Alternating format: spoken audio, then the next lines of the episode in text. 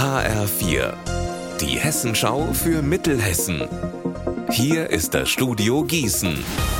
Hallo, ich bin Alina Schaller.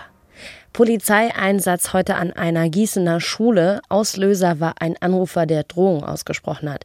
Deswegen haben Polizei und Schulleitung die Schule direkt abgesichert. Die Beamten haben die Lage geprüft und zum Glück, die Schüler und Lehrer sind zu keiner Zeit in Gefahr gewesen. Die Extremschwimmerin Nathalie Pohl aus Marburg will die erste Frau aus Deutschland sein, die durch die sieben größten Meerengen der Welt geschwommen ist.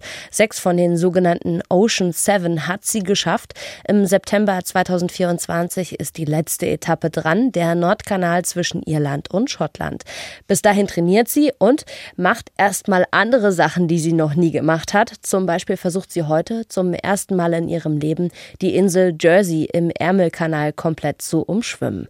66 Kilometer ist die Strecke lang. Was sie dabei anspornt, hat sie meinem Kollegen gesagt. Generell der Ärmelkanal, zu dem habe ich ja eine sehr spezielle Verbindung, als ich auch den richtigen Ärmelkanal, also von England nach Frankreich geschwommen bin. Damals war ich im Krankenhaus lange auf der Intensivstation.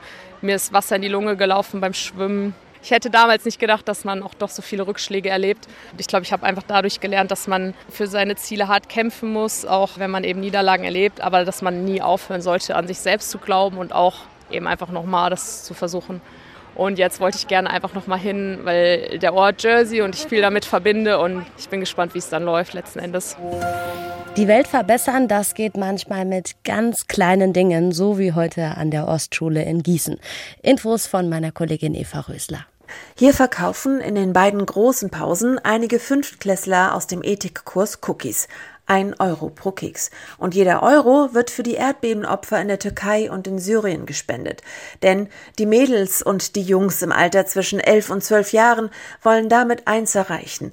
Die hilfsbedürftigen Menschen in den Erdbebengebieten wieder ins Gedächtnis der Menschen hier zurückholen, um damit die Welt ein kleines bisschen besser zu machen.